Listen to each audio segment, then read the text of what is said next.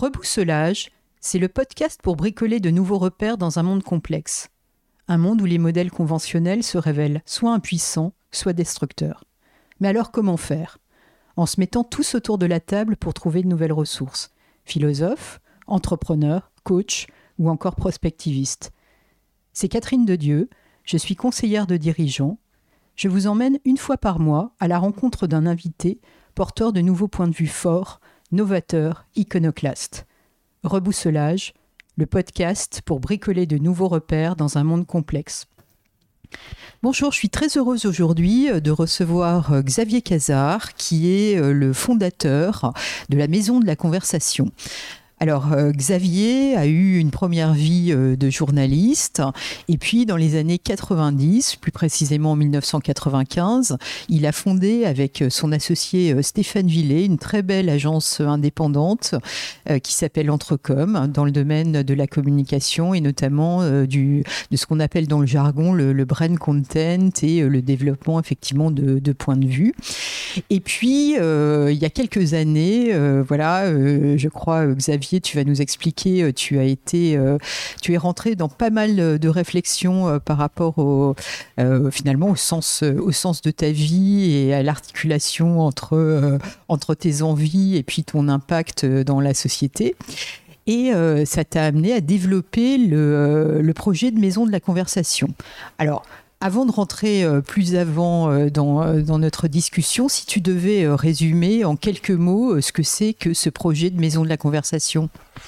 La, la maison de la conversation, c'est un tiers-lieu d'innovation sociale. Donc un tiers-lieu, c'est un, un lieu euh, qui, est un lieu intermédiaire, qui ne représente pas l'autorité, euh, qui n'est pas un lieu privé, qui est un lieu et une gouvernance associative, et dont l'objet, hein, qui est un lieu qui a un propos, et dont l'objet est de recréer du lien social. On dit que c'est un lieu qui fait du lien en, proposant euh, aux habitants du quartier, mais à toute personne intéressée, de vivre un espace et des moments de conversation qui sont conçus en fonction de valeurs que, qui pour nous sont indispensables pour recréer ce fameux lien social, qui c'est euh, l'égalité entre les participants, c'est euh, euh, l'utilité, la sérendipité, l'inclusion. Et le dernier élément indispensable à une bonne conversation, la convivialité. Très bien. Alors comment est-ce qu'on passe finalement de, patron euh, d'agence de communication à l'économie sociale et solidaire? Qu'est-ce qui qu'est-ce qui t'a motivé euh, C'est quoi le c'est quoi les sources de cette aventure? Il y a, il y a deux, euh, deux, aspects. Déjà, le, fait d'être indépendant donne un peu une liberté dans le choix de, de, de, son activité et le sens qu'on veut donner au cours de, de sa vie. J'ai trouvé et je trouve toujours que la communication est un métier passionnant. Euh, cela dit, euh, en ayant une agence de contenu avec mon associé, euh, à un moment, je me suis dit que notre rôle n'était plus uniquement de concevoir et de diffuser des messages, mais également de créer du lien entre des personnes. Et mon expérience des grosses organisations, entreprises, institutions, m'a montré un niveau de cloisonnement que je trouvais vraiment très important, beaucoup de souffrance aussi dans le travail. Et je me suis dit, bah, en fait, c'est quoi, qu'est-ce qui manque Et ce qui manque, le mot, c'est la conversation. Et ça s'est passé en 2010 notre directeur artistique avait fait une carte de vœux 2010, renouer avec l'art de la conversation. Et je cherchais autour de ce mot, enfin de cette idée de lien, de, et, de, et je me suis dit, mais en fait, c'est exactement ce que je veux faire. Alors l'art de la conversation, euh, comme ça, en première approche, on pourrait penser à des, à des choses assez aristocratiques euh, mmh. de salon euh, du XVIIIe siècle. Mais je pense que tu actualises la notion. Alors, le, le, c'est intéressant parce que les pays anglo-saxons trouvent très intéressante la notion de conversation. En France, c'est un mot quasiment péjoratif. Et euh, les deux ans de confinement ont plutôt été salutaires pour euh, sauver la conversation. Que tout Pourquoi est-ce que c'est un mot péjoratif hein? J'avais pas tellement cette, ah euh, cette perception, moi. Bah, tu, tu, tu, le disais, le, le, le, côté aristocratique de la, de la conversation fait qu'il y a une vision un peu de futilité, d'inutilité, etc. Et, et, et, et, du, coup... Moi, je pensais plutôt au salon de Madame du Deffand, à mm-hmm. Madame du Châtelet. Enfin, c'était quand même même des, des, des, des échanges intellectuels extraordinaires et de rencontres aussi. On est bien d'accord. Une intellectuelle comprend, mais dans une vision plus large de la conversation, il y a un côté un peu d'entre-soi plutôt que d'ouverture. Alors que, en effet, au XVIIIe siècle, les salons de conversation ont été des lieux qui ont permis de faire passer des idées progressistes, de mélanger des milieux sociaux différents, des artistes, des, aristocrates, des bourgeois, etc. Et c'était un lieu d'éveil. Hein. Les lumières sont nées euh, et se sont déployées grâce aux conversations et aux salons de conversation. Euh, cela dit, aujourd'hui, le salon de conversation, il est dans un quartier prioritaire de la ville. Alors, nous sommes euh, aujourd'hui, alors je suis venu t'interviewer porte de Montmartre, dans le quartier Moscova, je crois. Je suis euh, rue, euh, rue Maurice Grimaud. Alors, euh, si tu peux nous décrire un petit peu ton bah, quartier. Alors, mon quartier, c'est une no-go zone. Personne ne connaît la porte de Montmartre, c'est Saint-Ouen à côté, le périph, le, le, quatrième quartier le plus pauvre de France. le maire, en arrivant, m'a dit ici, tout le monde a un seul souhait, c'est en partir pour, donner un peu. Et euh, plus ça va, plus je découvre la richesse, la curiosité, euh, l'intérêt de ce quartier, euh, qui est plein de fractures, mais qui est aussi plein de potentiel. Et euh, le salon de la conversation, qui s'appelle la maison de la conversation, est donc dans ce quartier prioritaire, ouvert au public, et propose à des jeunes gens, là on est aujourd'hui euh, euh, jeudi, il y a des jeunes gens du quartier qui sont là un jeudi et qui sont en train de participer à des ateliers de conversation et qui viennent ici pour découvrir d'autres mondes, pour s'ouvrir à d'autres représentations. Hein, dans un quartier pauvre, donc les gens se connaissent bien, sont un peu enfermés entre eux. Et nous, on leur propose des rencontres, des bifurcations, d'aller plus loin. Donc c'est déjà une première utilité de la maison de conversation, de recréer du, du lien, de la curiosité, de l'envie de s'engager. Alors, euh, tu, citais le fait qu'aujourd'hui, ben, il y a des gens du quartier euh, qui viennent euh, à la maison de la conversation.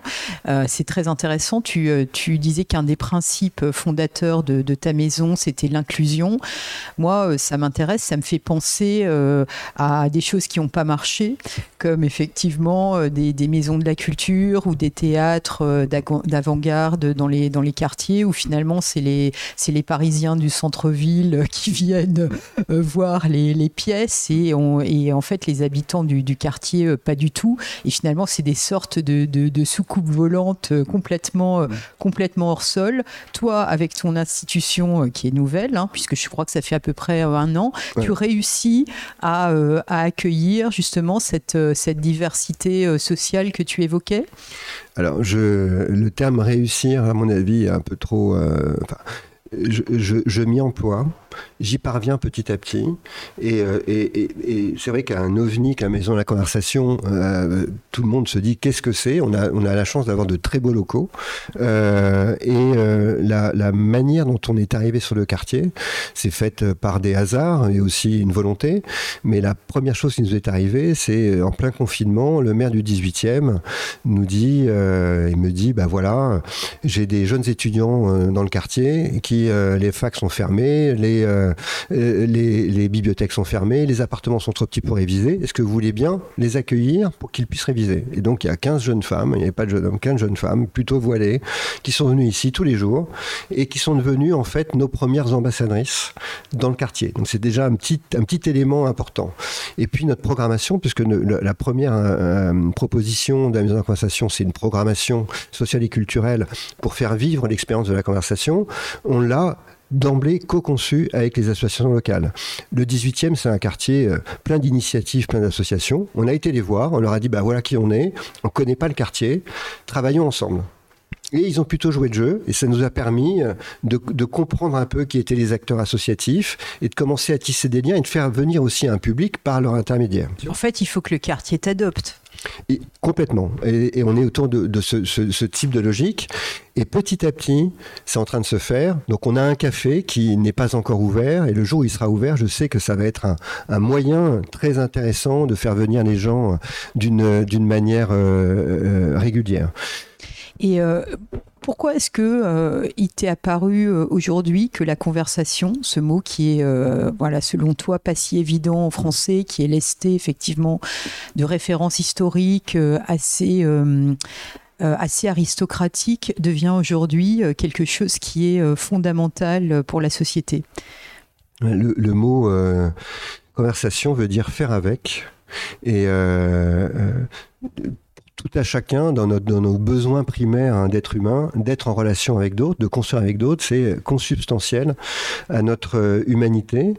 Et je me dis, bah, il y a 52% d'abstention législative.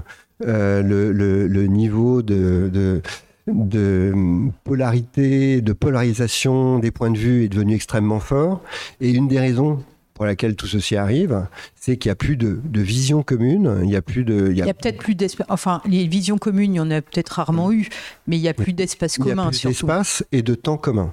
C'est-à-dire que la conversation, comme tu le disais, c'est à la fois un moment, un espace et un temps, et euh, dans, une, dans une logique de, de, de, production assez élevée, euh, dans une attente de rentabilité de ce qu'on fait, euh, ce temps de la conversation se limite de plus en plus. Donc on a des points de vue qui sont sans nuance, on doit penser vite, donc on dit bah, j'aime, j'aime pas, mais on ne prend plus le temps de réfléchir et on se retrouve tous en face de, de, de, de, moments qui ne sont pas réfléchis, qui ne sont pas nuancés et ça crée des relations à la fois dans son univers professionnel mais aussi familial de plus en plus abruptes. C'est d'une grande brutalité en fait. Voilà. Et, la conversation, c'est de redonner, se redonner le plaisir et cet espace où la qualité de l'échange, euh, aussi accepter de voir la complexité des choses, de ne pas trouver des réponses évidentes, mais de les construire avec les autres, devient une autre manière de fonctionner. Et là, c'est possible de le faire. Alors, tu, quand on a préparé euh, effectivement cette, euh, cette interview, tu m'as parlé aussi euh, d'une posture d'humilité, en fait. Bah, c'est vrai que quand on parle de conversation, le premier, la première idée qui vient à l'esprit, c'est prendre la parole. Et c'est tout l'inverse. La conversation est basée déjà sur la notion d'écoute. Et l'écoute demande une réelle humilité, mais derrière la conversation, c'est aussi un rapport au monde qui est complètement différent. C'est-à-dire qu'on va se mettre à la hauteur. Hein. Je disais dans les valeurs de la, la conversation, la première des valeurs, c'est l'égalité. Et l'égalité en quoi? Mais en dignité. Ça veut dire la capacité à regarder l'autre égal à soi, de regarder euh, toutes ses qualités. Et c'est pas évident quand on a appris à catégoriser, à juger, à avoir euh, donc un regard très excluant. C'est difficile de se remettre à cet endroit-là. La maison de la conversation, ça permet de remettre tout à chacun au même niveau que soi et de construire avec l'autre. Hein. Pour nous, euh, moi, à titre personnel, ce que j'aime dans la conversation, c'est sa créativité. Hein. C'est le fait d'avoir des idées nouvelles, c'est d'utiliser les ressorts de l'intelligence collective, par exemple. Et, euh, et, finalement, cette, euh, cette conversation, elle, euh, c'est la modalité qui accompagne une, une, société qui est, qui est de moins en moins, enfin qui ne supporte plus la verticalité, qui ne supporte plus finalement les, injonctions des institutions et du pouvoir, et c'est une façon de gérer l'horizontalité sans se battre. Alors c'est euh, justement notre initiation s'appelle débattre sans se battre, mais c'est en effet c'est assez. Euh, la, conversation, c'est de, donner à chacun un rôle, une capacité à s'engager dans une société où euh, on a l'impression que les outils de l'engagement sont de plus en plus difficiles à atteindre. Et quand on regarde le résultat des élections, cette notion de, démocratie participative euh, était l'attente principale des Français. Donc il y a beaucoup d'abstention, mais il y a aussi beaucoup de désir mais il n'y a pas les outils pour pouvoir rentrer en action. Et pour moi, derrière la conversation, il y a cette idée de gouvernance que tu évoques. Et, quel que soit l'endroit aujourd'hui on se trouve, ce sujet de la gouvernance me semble central. Et la gouvernance, c'est donner à chacun une place pour pouvoir agir. Donc finalement, c'est une sorte de laboratoire, ta maison de la conversation aujourd'hui, qui pourrait, euh, qui pourrait effectivement, euh, euh, si c'est une expérience euh, voilà, qui produit des fruits, être, mm. être répliquée, essaimée, diffusée. Oui, oui c'est exactement ça. Nous, c'est notre première maison de la conversation. Notre, notre enjeu, c'est de prouver à la fois son intégrité économique, hein, puisque c'est un projet autofinancé, on pourra en parler, mais également son impact social. Donc on a été recueillir les besoins du quartier. Hein. On s'est dit, il faut d'abord s'implanter dans ce quartier, sinon on sera complètement hors sol. Et on a vu que le premier besoin, c'était l'accès à l'activité professionnelle. Donc on sait, bah, ça c'est un enjeu qui est important pour nous. Donc on va voir les entreprises du quartier pour les relier aussi avec les habitants du quartier, se dire quels sont les besoins. Donc ce sont des conversations euh, professionnelles? Alors, pas uniquement, mais en tout cas, ça peut déboucher sur ce type d'idées Quand par exemple dans notre modèle économique, on reçoit et on fait des privatisations hein, qui permettent de financer le projet, à chaque fois je propose aux entreprises qui viennent, aux associations qui viennent, est-ce que vous voulez pas faire un team building solidaire pour pouvoir rencontrer les associations et les gens du quartier hein, Toujours créer ce lien entre des personnes qui ne se rencontreraient pas autrement et dans un monde où chacun a tendance à rester dans sa bulle, qu'elle soit digitale ou personnelle. Hein. on a quand même une culture très individualiste et comment se redonner la possibilité de faire confiance à hein, de ne pas être dans une société de la défiance et de construire avec l'autre. Et ce que je voulais dire, si tu veux, avec la conversation, et ça reste un peu conceptuel, mais ça permet vraiment, dans un moment un peu de transition, euh, de regarder son environnement avec beaucoup plus d'humilité, pour reprendre ce mot-là, et de se dire, je ne suis pas au-dessus du monde et de mon environnement, mais je dois vivre avec lui et je dois faire avec lui. Est-ce que tu peux donner des exemples de la programmation euh, que, euh, voilà, que tu as, tu as mise en place avec, avec tes collègues depuis, depuis un an? Alors depuis, euh, avec grand plaisir, parce que c'est finalement le, sel de la maison de la conversation. Donc à chaque fois, on construit des, programmes autour de nos valeurs qui peuvent s'appeler le bal du silence. Alors c'est curieux le bal du silence pour euh, la conversation. Alors le bal du silence qui a été euh, inventé par un camarade qui s'appelle Mathieu qui a une, je, cite son nom, qui a une, une agence qui s'appelle Gibraltar. Mathieu est, juriste et écrivain et il adore créer des formats de conversation. Et donc euh, j'ai découvert ce format grâce à lui qu'on fait vivre ici et qui consiste quand deux équipes ne se connaissent pas pour briser la glace en quelque sorte, de proposer aux gens par groupe de deux, de se mettre face à face avec une feuille blanche et deux crayons. Et les personnes se parlent sans se parler, juste en écrivant. Et au bout de 20 minutes, on s'arrête. Et les gens ne peuvent, plus, ne peuvent plus s'arrêter d'écrire. Donc, en silence, apprennent à se, à se rencontrer. Et ensuite, toutes les personnes qui ont participé à l'expérience font un tour de parole pour dire ce qu'elles ont vécu. Et après ça, le groupe est soudé. Là, c'est un exemple très concret de format de conversation. On en a un autre que j'aime beaucoup, euh, qu'on a mis en place à plusieurs reprises, qui s'appelle euh, la bibliothèque vivante.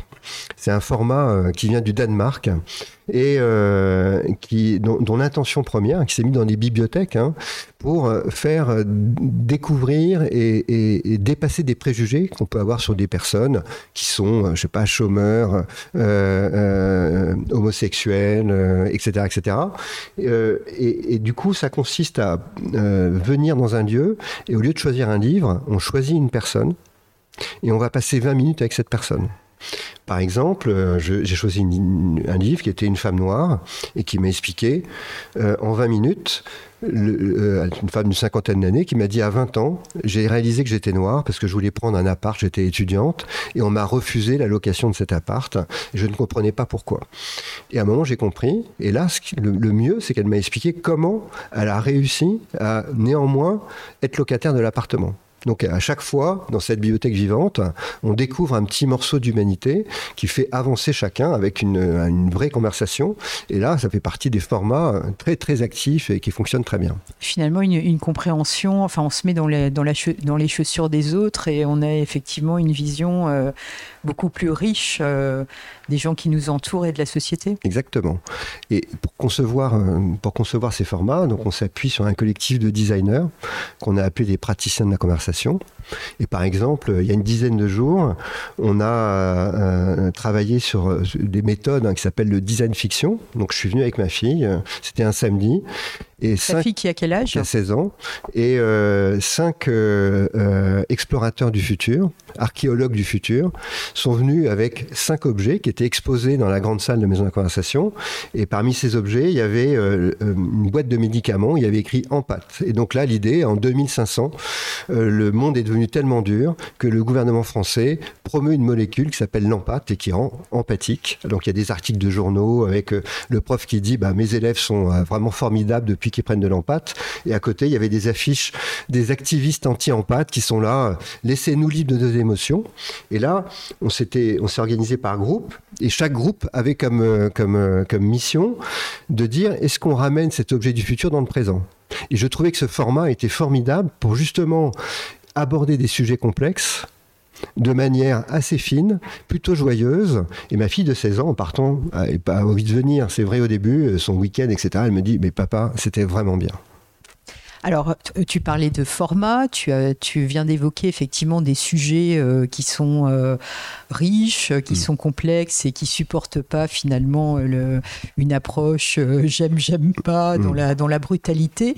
Quels sont les, les, sujets, les thèmes que, que vous abordez Est-ce que tu pourrais donner un petit peu des, des, exemples? Ah Oui, alors le, le on, s'est donné euh, comme euh, fil rouge de notre programmation d'avoir une grande thématique par année. Et 2022, euh, ça tombait un peu sous le sens. Hein. c'est les élections présidentielles, législatives. Et la conversation, c'est l'essence même d'une démocratie, hein, où chaque voix compte. Donc, on s'est dit que notre sujet, c'était la citoyenneté.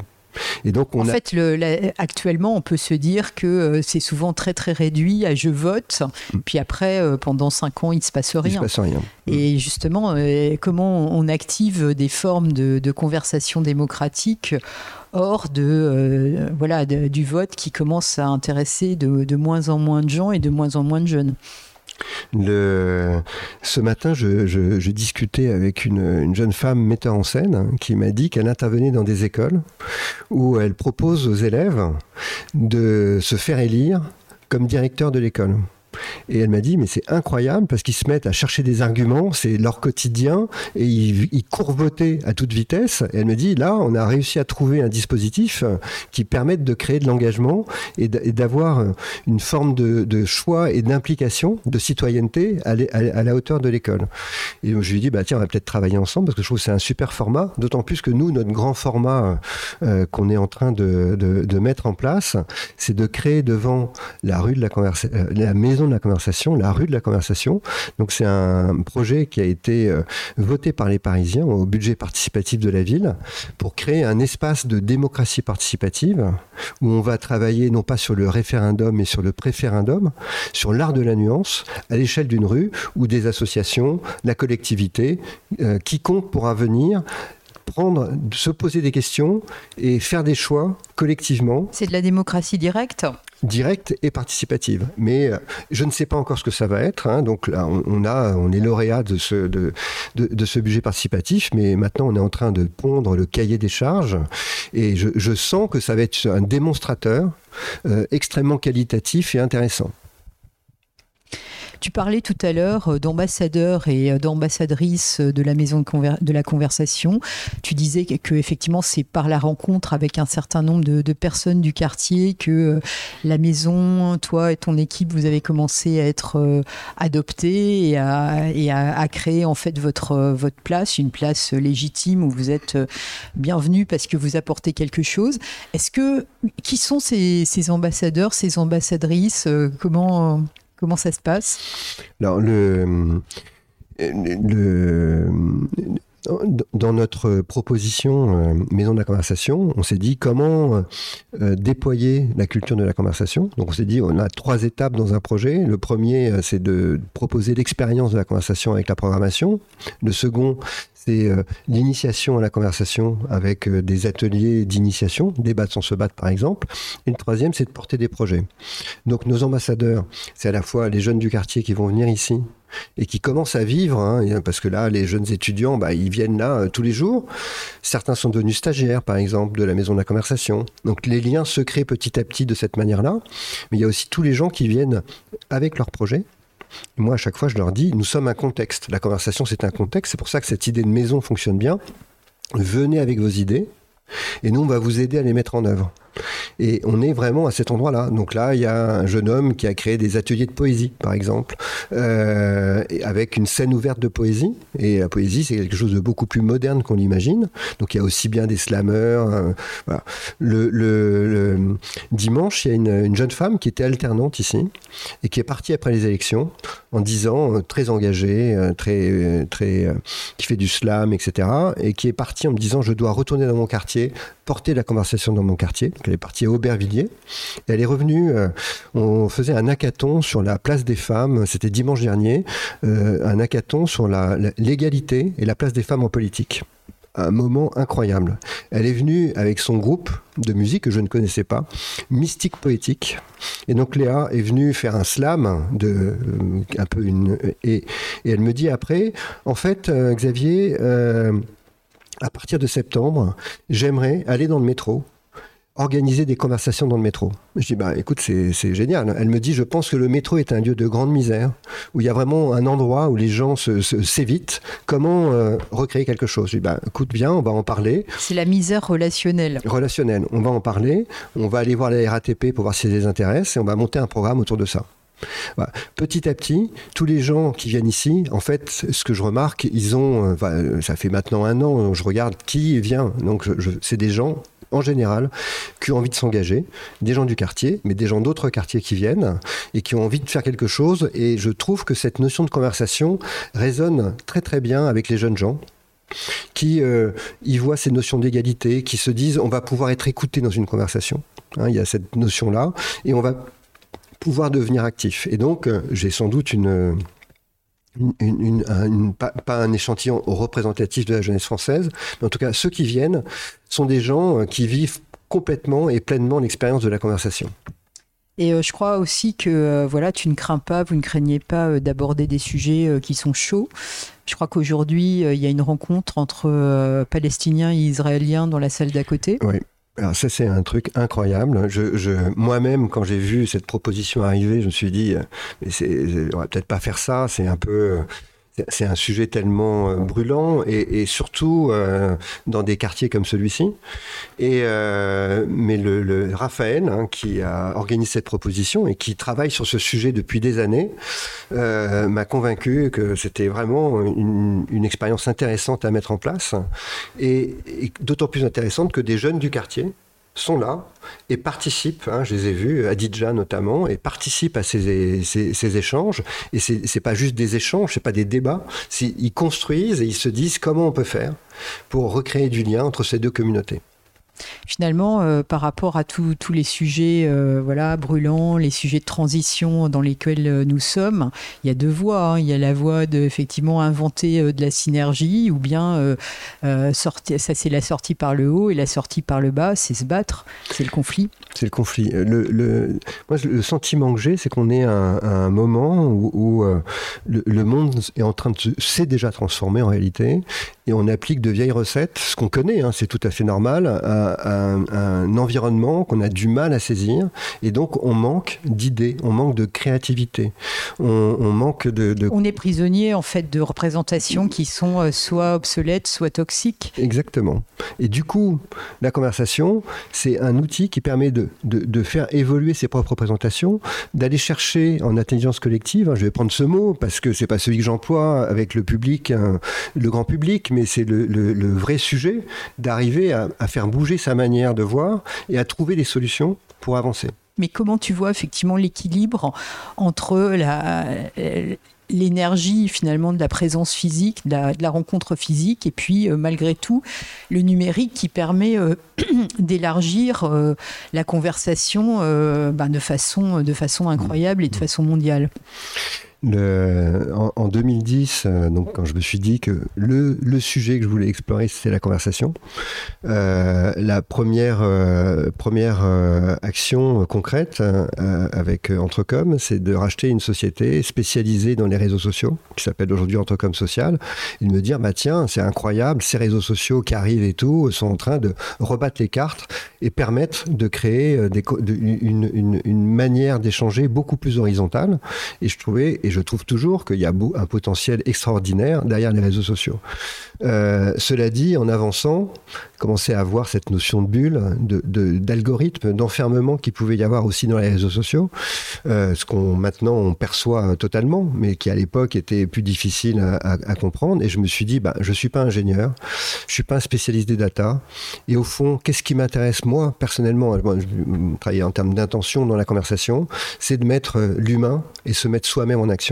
Et c'est vrai qu'une conversation, c'est pas uniquement les mots qu'on va échanger, mais ça va être aussi tout le, tout le côté euh, informel, hein, tout le, tous les gestes, tout l'univers qu'on va mobiliser. Et je trouve que malheureusement, les écrans dégradent euh, cette qualité euh, d'échange et ont aussi un autre phénomène, le monétise. Et je me dis que la conversation ne doit pas être monétisée. Et aujourd'hui, on a créé un comité d'orientation et notre principal sujet, c'est de se dire la conversation est un commun c'est notre commun à tous. Qui peut euh, s'effriter, on peut être moins à l'aise, on peut avoir du mal euh, pour un enfant à se dire comment je vais réussir à parler à mes parents de tel ou tel sujet, et réciproquement, hein, à tout moment de l'existence, on peut avoir de plus en plus de mal.